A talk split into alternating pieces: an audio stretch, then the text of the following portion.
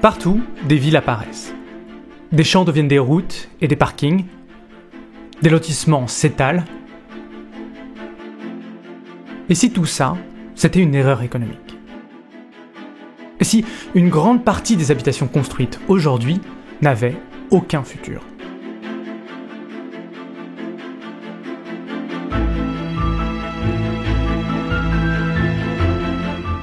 Presque une centaine d'années, les avions de l'IGN parcourent et photographient le territoire français. Ces photos, prises depuis plus de 70 ans, permettent d'offrir une perspective unique sur les évolutions de notre environnement. Nous pouvons parcourir les routes, suivre les rivières, découvrir les villages et les villes des années 50. Sous nos yeux, l'ampleur de ce qui a été construit en quelques décennies seulement. Ici, la Grande Motte et ses immeubles sortent d'un marécage. Les agglomérations s'étendent, quittent leur centre. Les bourgs s'entourent de lotissements. Tout ça en l'espace d'une vie. Villeneuve-les-Maglones, dans les années 50, au centre, l'église du XIIIe siècle, ses petites rues et des habitations de deux étages. Des rues étroites conçues il y a des centaines d'années qui protègent ses passants et habitants de la chaleur méditerranéenne. En 1962, le bourg compte 1616 habitants et occupe environ 0,2 km. Aujourd'hui, ce village est passé à 10 315 habitants sur 2 km. L'augmentation marquante, ce n'est pas que la multiplication par 6 de la population, c'est surtout l'augmentation de l'espace construit qui a été multiplié par 10. C'est l'étalement urbain. Comme beaucoup d'autres villages aux alentours, Villeneuve-les-Maglones fait partie de l'aire d'attraction de la ville de Montpellier, puisque plus de 15% des personnes actives s'y rendent quotidiennement pour travailler. Dans tous ces villages, il y a un flux d'aller et de retour, parfois plusieurs fois par jour. Des centaines de villageois qui vont et qui viennent. Ensemble, ils tentent de se faufiler dans les villes, puis les quittent et retrouvent leur foyer au coucher du soleil. Ces villages sont tous différents, et pourtant si similaires. La plupart demandent à ses habitants de parcourir des centaines de kilomètres par semaine, souvent en voiture, un modèle qui montre ses limites aujourd'hui. Ce graphique représente toutes les activités émettrices de gaz à effet de serre dans le monde. On y voit que le transport routier est l'une des plus grandes sources d'émissions. Un point d'autant plus vrai en France où l'électricité est produite par des centrales nucléaires qui émettent peu de gaz à effet de serre. D'ailleurs, ces émissions de gaz à effet de serre en France ont diminué dans tous les secteurs d'activité entre 1990 et 2019. Mais, malgré l'enchaînement de Grenelle et de 25 ans de COP, ce n'est pas le cas dans le secteur des transports en partie à cause de l'aérien, mais aussi très largement à cause du nombre de véhicules particuliers qui à eux seuls représentent 50% des émissions dues au transport. L'autre chiffre qui ne diminue pas, c'est l'espace occupé par l'humain. Les images aériennes sont les meilleurs témoins de la vitesse du développement des villes, des routes, des projets miniers ou industriels. Partout, le sol est recouvert de béton, de plastique ou de goudron c'est l'artificialisation des sols. Une problématique qui a longtemps été considérée comme un truc d'écologistes anti-progrès qui désirent seulement sauver des grenouilles. Le phénomène est-il nouveau? Faut-il y voir la conséquence d'une urbanisation galopante? Aujourd'hui, le sujet revient à chaque inondation. La quantité de goudron empêche les sols d'absorber l'eau et la construction dans des zones inondables amplifie ce phénomène. Cette consommation de terre pose également de sérieux problèmes pour la production agricole. La cause principale de l'artificialisation des sols, c'est la construction d'habitations et surtout d'un certain type d'habitation. Les maisons isolées au milieu d'un jardin occupent davantage d'espace et nécessitent des kilomètres de routes, de câbles et de tuyaux pour être connectés au confort moderne. Si les conséquences écologiques de ce modèle sont généralement oubliées, ce à quoi nous assistons, c'est à l'augmentation du coût économique de l'étalement urbain pour les ménages et les finances publiques. La ruralité ancienne n'était reliée aux villes que par un chemin en terre et si les échanges étaient importants entre les fermes, les villages et les villes, ils n'étaient pas quotidiens. A l'opposé, la ruralité moderne est hyper connectée. Chaque maison, peu importe son emplacement ou son isolement, doit être connectée à l'eau, à l'électricité, à la route, à un réseau téléphonique et à Internet. Cette hyperconnexion a un coût pour les collectivités et pour les habitants qui doivent supporter l'entretien de kilomètres d'infrastructures et de déplacement pour travailler ou se nourrir. Donc si l'urgence est écologique, c'est depuis que cette urgence se traduit dans des termes économiques qu'elle se fait sentir et qu'elle pousse même une ministre à prendre la parole. Nous devons désormais l'affirmer de façon claire. Le modèle à l'ancienne du pavillon avec jardin dont on peut faire le tour n'est plus soutenable et nous mène à une impasse. Emmanuel Vargon est ministre délégué chargé du logement. Sa déclaration est une petite révolution et crée un scandale. Parce que vivre dans une impasse, c'est justement le rêve de beaucoup de Français.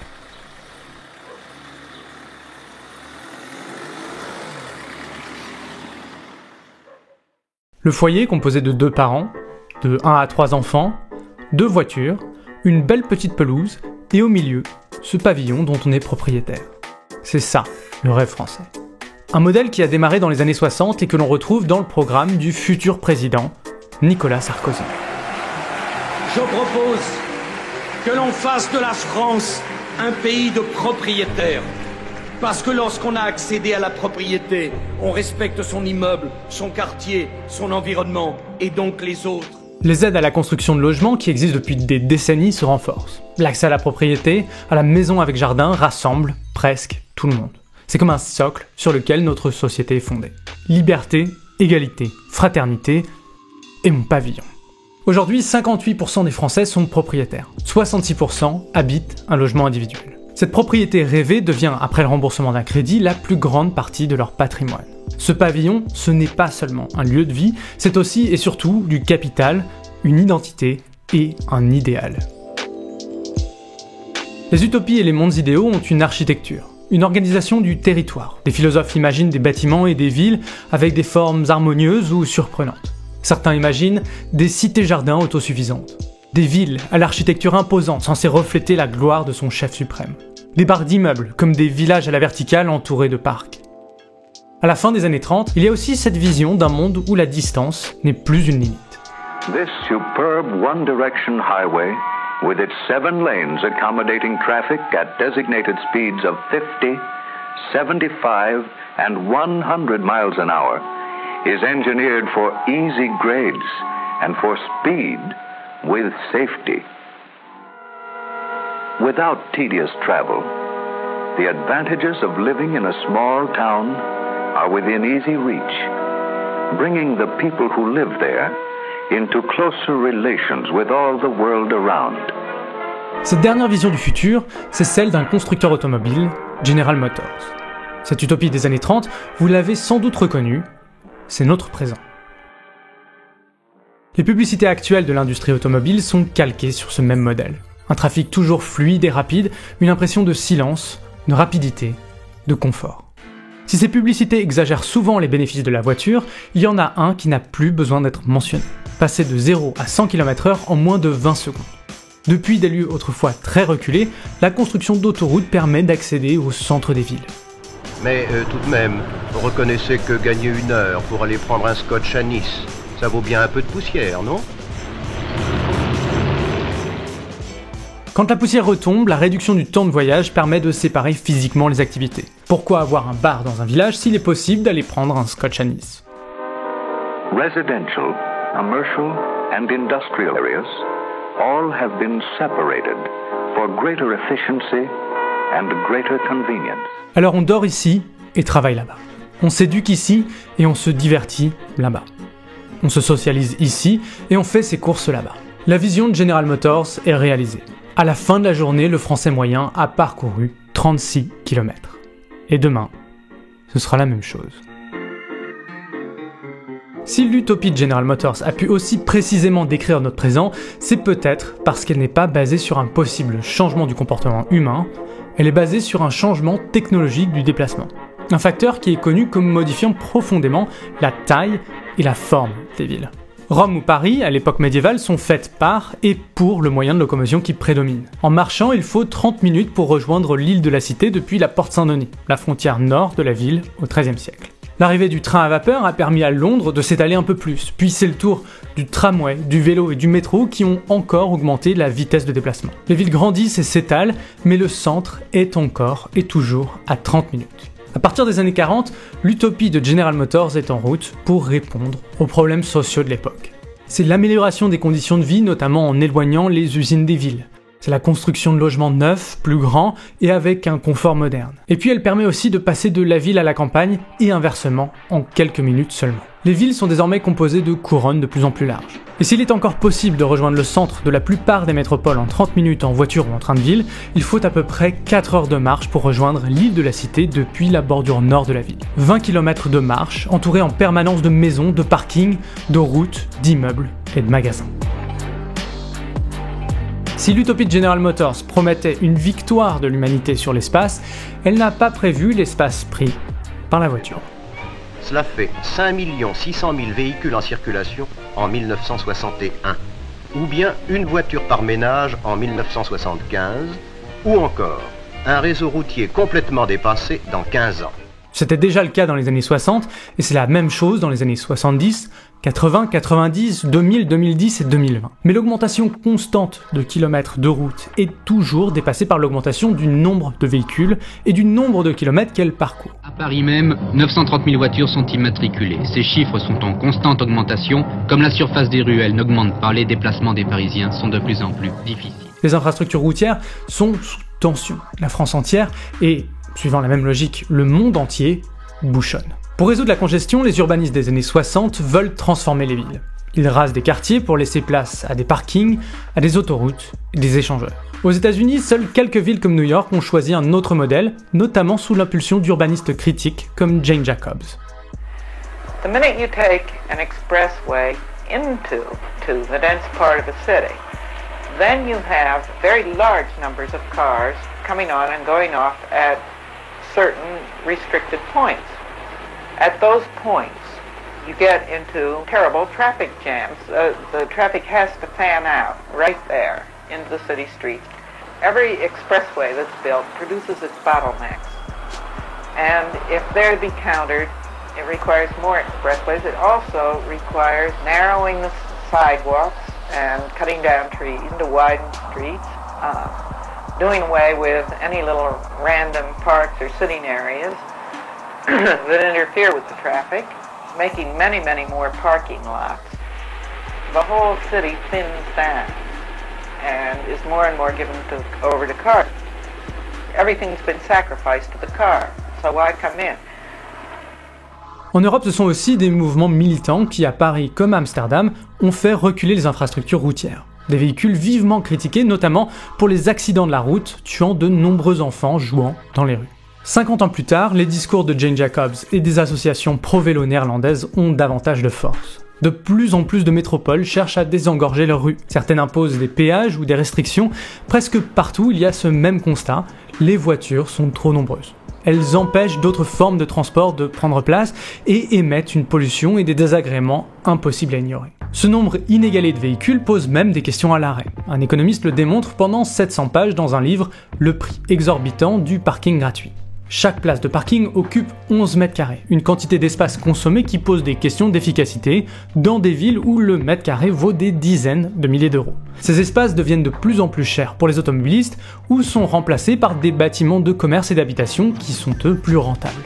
Vu du ciel, il est évident que les places de parking et les infrastructures routières en général sont aussi une des causes majeures de l'étalement urbain et de l'artificialisation des sols. Mais le problème majeur du modèle actuel, c'est la construction d'habitations lointaines. Des constructions qui ont été et sont encore encouragées par les politiques du logement français. Pour se loger à peu cher, profiter de réductions d'impôts, de prêts à taux zéro, les foyers même relativement modestes sont encouragés à construire ou acheter, peu importe comment, et surtout, peu importe où.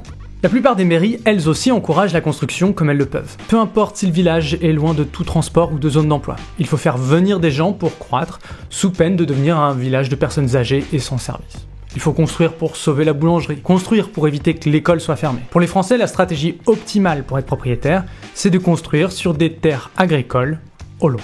Trop loin. Les sociologues étudient le désenchantement pavillonnaire et citent un habitant de lotissement hors du bourg. Ici, vous savez, on est dans une sorte d'enclos, loin de tout. Le village est trop loin pour y aller à pied.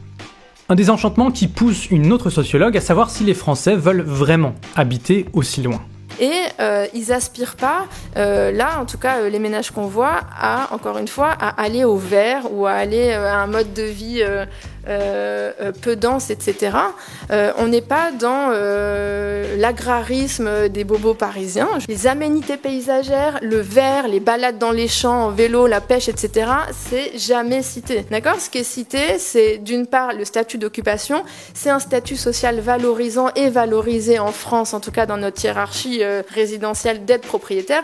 C'est pas le cas dans tous les pays. Hein. Il y a des pays où inversement la propriété s'accompagne d'une grande pauvreté. Ce que dit Anne Lambert, c'est qu'il n'y a pas de recherche de vivre isolé à la campagne à tout prix.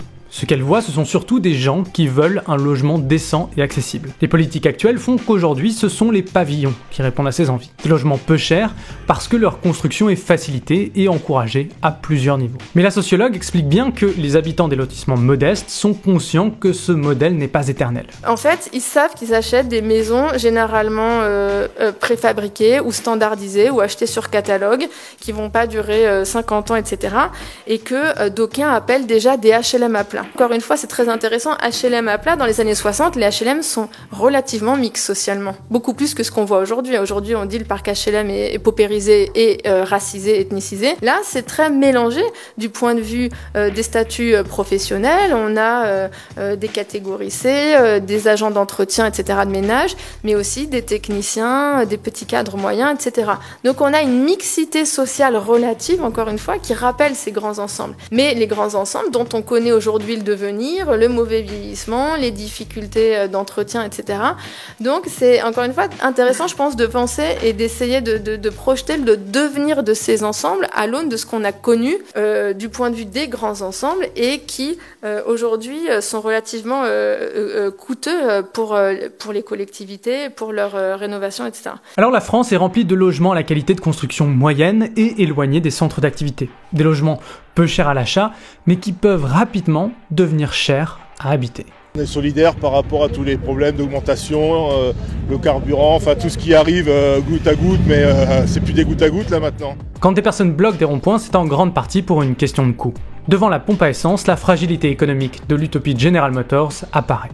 20 millions de Français, un tiers de la population, a un besoin vital de sa voiture au quotidien. Un besoin qui représente une grande partie de leur budget. Le coût moyen de la possession et de l'utilisation d'une voiture est de plus de 4000 euros par an, ce qui représente 11% des revenus disponibles des ménages. Ce chiffre de 4000 euros, c'est en 2017, et il ne comprend pas le prix variable du pétrole, qui pose des problèmes majeurs pour tous les foyers modestes. La moindre hausse de prix entrave leur liberté d'accéder aux zones de services, de commerce et d'activité. Le prix à payer pour vivre loin est bien montré par le documentaire de Myriam El Haddad. Éloignés des bassins d'emploi, étranglés par les crédits et oubliés des services publics, ils survivent comme ils peuvent en espérant des jours meilleurs. Qui sont-ils donc ces propriétaires d'une maison dans le périurbain? Quel a été le coût de leur rêve et quelle est leur réalité? Nicolas Sarkozy souhaitait pourtant que tous les Français soient propriétaires. Parce que lorsque l'on a accédé à la propriété, on est moins vulnérable aux accidents de la vie. Aux accidents de la vie peut-être, mais ce qu'il n'avait pas mentionné à l'époque, ce sont les accidents du prix de l'essence et ses conséquences sur la valeur de l'immobilier. Pendant sa campagne de 2007, le prix du pétrole explose. Aux États-Unis, quelques foyers américains propriétaires mais fortement endettés voient leur budget carburant doubler en 5 ans. Ils ne peuvent plus faire face et ne peuvent plus rembourser leurs crédits c'est le premier domino qui chute. Elle est là l'histoire oubliée de la crise financière des subprimes de 2008. C'est une crise qui commence par un choc pétrolier qui a fait exploser une bulle immobilière. Les premières victimes de cette crise sont à retrouver parmi les 69% de propriétaires américains, et notamment ceux des habitations les plus éloignées des zones d'activité. C'est le cas de la banlieue de Emmett en Californie qui, dix ans plus tard, est encore un endroit sinistré. Alors pour des raisons écologiques et économiques, l'utopie dans laquelle nous vivons est en danger.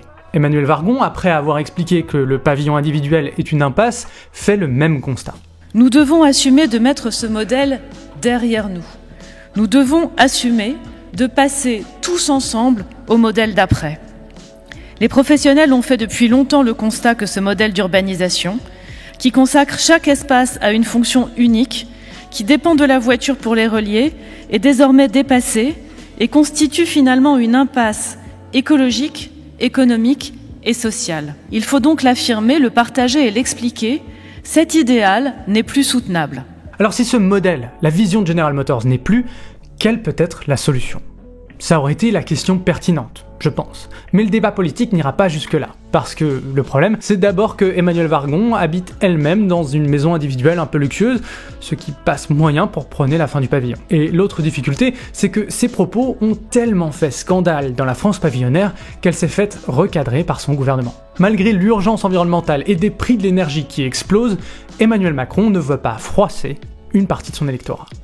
Bon, en vrai, Emmanuel Vargon a quand même eu le temps de mentionner une solution. Nous devons rechercher cette intensité heureuse, une densité d'habitat qui crée des quartiers dynamiques, vivants et chaleureux. L'accès à des services de qualité, au numérique, La proximité avec les lieux de travail, les commerces, la proximité avec des espaces publics, des services qui offrent des lieux de respiration et qui sont générateurs de liens sociaux. Telles sont les contreparties que nous devons offrir à un cadre de vie suffisamment dense. Les gros mots ont été lâchés. Intensité, ou autrement dit, densité. Ça fait déjà plusieurs années que la notion de densité est utilisée dans différents rapports. Cette notion est déjà présente chez l'urbaniste new-yorkaise Jane Jacobs dans les années 60, et si vous n'avez jamais entendu parler de densité comme d'une chose désirable, je vous assure, ce n'est que le début.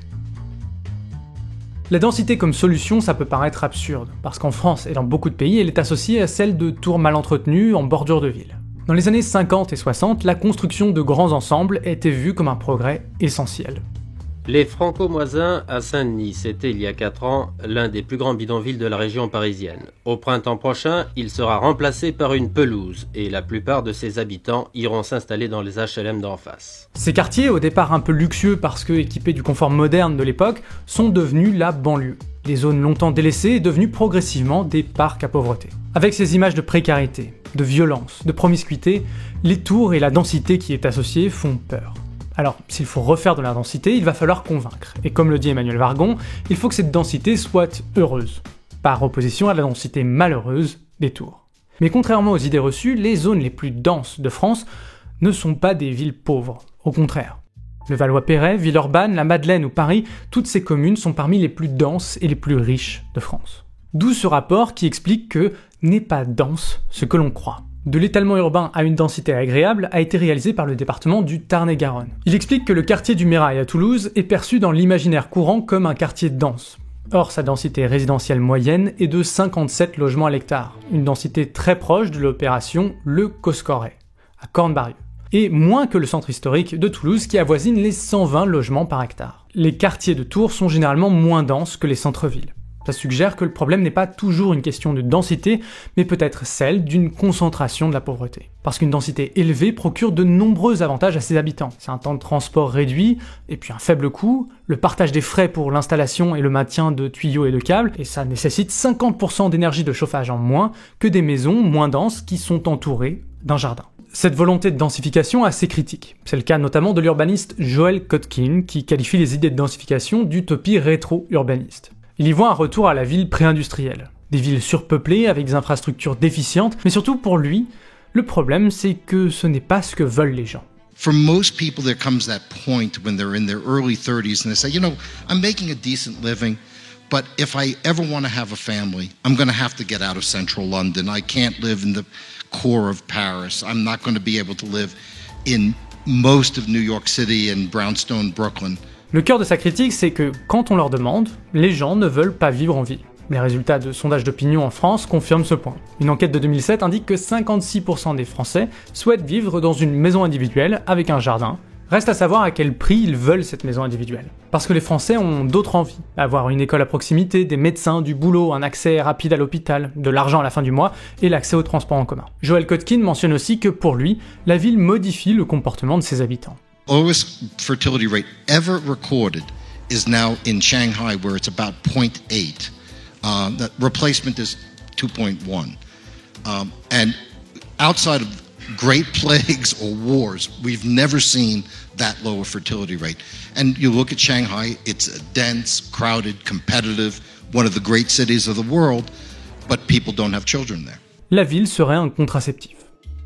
Reste que la population mondiale est sur le point de tripler en 100 ans et va atteindre les 11 milliards. Dans ce contexte, il peut être difficile de considérer que le problème numéro 1 de l'humanité soit d'arriver à faire plus d'enfants. Mais en soi, la question se pose, celle des familles dans des habitats plus denses. Le problème de la critique de Kotkin, c'est que dans son livre, il mentionne à peine l'émission de gaz à effet de serre, l'artificialisation des sols, la congestion sur la route, la dépendance énergétique et le piège économique qui commence à se manifester aux États-Unis et sur les ronds-points de France. Alors peut-être vaut-il mieux se demander comment permettre aux familles avec des enfants de bien vivre dans des habitats plus denses. Au-delà de ces critiques, il y a aussi la défense d'une identité. La France périurbaine, celle des villages dortoirs, se voit comme une France rurale. C'est ce que je pensais en ayant grandi dans un village de 900 habitants. Aujourd'hui, en regardant les chiffres, la réalité est différente. En 2018, moins de 70 personnes vivent et travaillent dans le village. Les 366 autres personnes actives parcourent des dizaines de kilomètres par jour pour travailler en ville ou dans les zones d'activité. Alors la plupart des villages de France sont peuplés de faux ruraux. La ruralité plus ancienne dépendait majoritairement d'activités économiques locales. Aujourd'hui, beaucoup de ces villages sont davantage composés d'urbains loin de la ville que de ruraux qui ont une activité économique là où ils vivent. Et pourtant, beaucoup sont attachés à ce mode de vie. C'est encore un mode de vie rêvé et les changements économiques et politiques à venir, qui vont rendre de plus en plus difficile ce mode de vie, vont être violents pour beaucoup.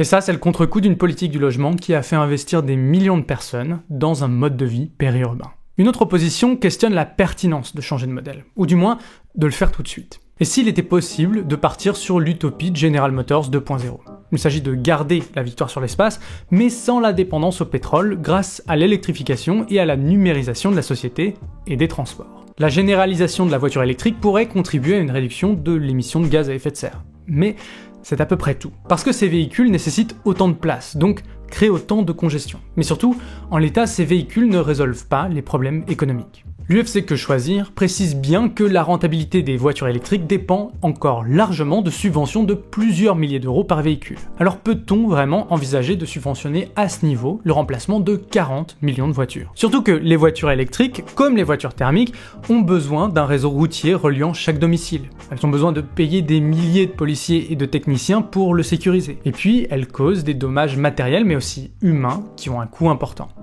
un demi-million de Français ont été hospitalisés entre 2005 et 2018 par ce mode de transport. Tous ces coûts sont énormes, et la contrepartie, ce sont les taxes sur les carburants payés par les automobilistes. Les véhicules électriques, en plus d'être subventionnés à l'achat, sont exemptés de cette taxe additionnelle. Cette double subvention risque de coûter très cher et d'être difficile à justifier quand il existe une solution un peu plus simple, ne pas vivre trop loin. Sans compter que passer à 40 millions de véhicules électriques réduit de trop peu l'émission de gaz à effet de serre et pose des questions de faisabilité technique qui sont loin d'être résolues. Pour plus d'informations sur le sujet, il existe de très bonnes vidéos. Alors si le but est bien de diminuer les émissions de gaz à effet de serre et de maîtriser les coûts de nos déplacements, la voiture électrique en l'état n'est pas LA solution. Au mieux, elle peut être un outil pour faciliter une transition. Surtout qu'à côté, des innovations technologiques peu subventionnées modifient déjà les déplacements. Ce sont les véhicules électriques légers, les vélos, les trottinettes ou même les voitures légères qui permettent la circulation dans un périmètre de 10 à 15 km. Ils ont également l'avantage de coûter peu cher, de ne pas nécessiter d'emplacement de 11 mètres carrés et de ne générer que très peu de congestion et de gaz à effet de serre. Si ces véhicules sont encore très souvent moqués, c'est aussi parce que leur potentiel n'est pas encore tout à fait exploité. Reste que eux non plus ne sont pas la solution parfaite. Comme pour les voitures électriques, l'objectif ne peut pas être de simplement remplacer 40 millions de véhicules thermiques par 40 millions de véhicules légers électrifiés. Selon Aurélien Bigot et de nombreux rapports scientifiques sur la transition énergétique, il est surtout question de suivre une devise. Éviter, changer, améliorer. Le plus important, c'est ce premier mot éviter. Éviter les kilomètres inutiles, approcher les habitations et les activités commerciales, de loisirs et l'accès à la nature. Quand le déplacement de proximité n'est pas possible, alors il est nécessaire de développer des alternatives à l'automobile. Et si des transports polluants sont la seule solution, alors il s'agit de faire en sorte qu'ils le soient le moins possible. Ça, c'est la partie améliorée. Cette devise annonce le retour en force des centres-villes, pas seulement dans les grandes métropoles, mais aussi ceux des petites et moyennes villes qui ont été vidées depuis des décennies de leurs habitants et de leurs commerces. Mais résister aux grandes surfaces ne suffit pas. Il faut encourager la consommation de proximité, restaurer les liens entre les petits commerçants et les habitants. Et pour cela, vous allez le voir, chaque commune a sa solution. Si un changement de modèle est nécessaire pour éviter, atténuer et s'adapter aux conséquences du changement climatique et au prix de l'énergie, il faut s'attendre à ce que ces choses prennent du temps. D'abord, il y a l'inertie du déjà là. L'utopie de General Motors a peut-être changé radicalement notre environnement, mais beaucoup des routes et des maisons de France datent de centaines d'années, et le modèle s'est adapté à ça. De la même manière, des millions de logements sont déjà construits, de même que des infrastructures routières ou des tuyaux. Et quand des gens appellent à la fin du pavillon avec jardin, c'est surtout qu'il est important d'arrêter d'en construire davantage maintenant. Et puis, face à ces changements à venir, certaines positions politiques promettent l'impossible. Les contrôles du prix du pétrole, sans changer de modèle, sont au mieux du populisme naïf et au pire du populisme cynique. L'offre et la demande ne transigent pas. Les 40 millions d'automobilistes français ne sont qu'une fraction du milliard d'automobilistes mondiaux, et le pétrole sera livré au plus offrant. L'autre difficulté, c'est que le regain d'intérêt pour les bourgs et les centres-villes s'accompagne de déplacements de population. Les personnes les plus précaires sont toujours celles qui sont repoussées là où les autres ne veulent pas vivre. Ce changement de modèle est un moment important pour reproduire de la mixité sociale et il doit être possible de transformer les lotissements sans qu'ils ne deviennent une nouvelle version des grands ensembles. L'utopie de General Motors a très largement contribué à l'épanouissement d'un grand nombre d'humains. C'est en tout cas ce que semble montrer son succès planétaire. Le but de cet épisode, ce n'est pas de présenter cette idée comme absurde, au contraire. C'est simplement qu'aujourd'hui, notre environnement a changé. Un pétrole cher, un coût de l'énergie en hausse, l'artificialisation des sols qui commence à avoir des conséquences tangibles, puis la congestion et la nuisance de 40 millions de véhicules, et surtout l'urgence climatique. Tout ça, eh bien tout ça nous place dans un contexte très différent. Penser en modèle permet d'avoir une idée de la France qui vient. De la même manière que certaines personnes en 1950 ont commencé à inventer de nouvelles pratiques qui collent avec le modèle, en créant les premiers centres commerciaux en dehors des villes, en créant des périphériques, et eh bien en faisant ça, ils ont façonné notre présent. Mais la question qui reste, c'est de trouver comment accélérer l'action face à l'inertie d'un rêve ancré depuis 80 ans. Comment changer de modèle en prenant en compte ce qui existe déjà? Et comment encourager la densité quand autant de Français disent rêver de vivre loin les uns des autres. Mais l'avantage ici, c'est que, à l'inverse des problématiques du changement climatique dans son ensemble, l'aménagement du territoire est une question qui vous concerne très directement. Il s'agit de mieux prendre en compte la hausse du prix de l'énergie et de l'utilisation d'un véhicule personnel. Ces problématiques sont tellement locales qu'elles vous concernent directement, que ce soit dans vos choix d'habitation, de transport, d'investissement ou même de votre participation dans la politique locale.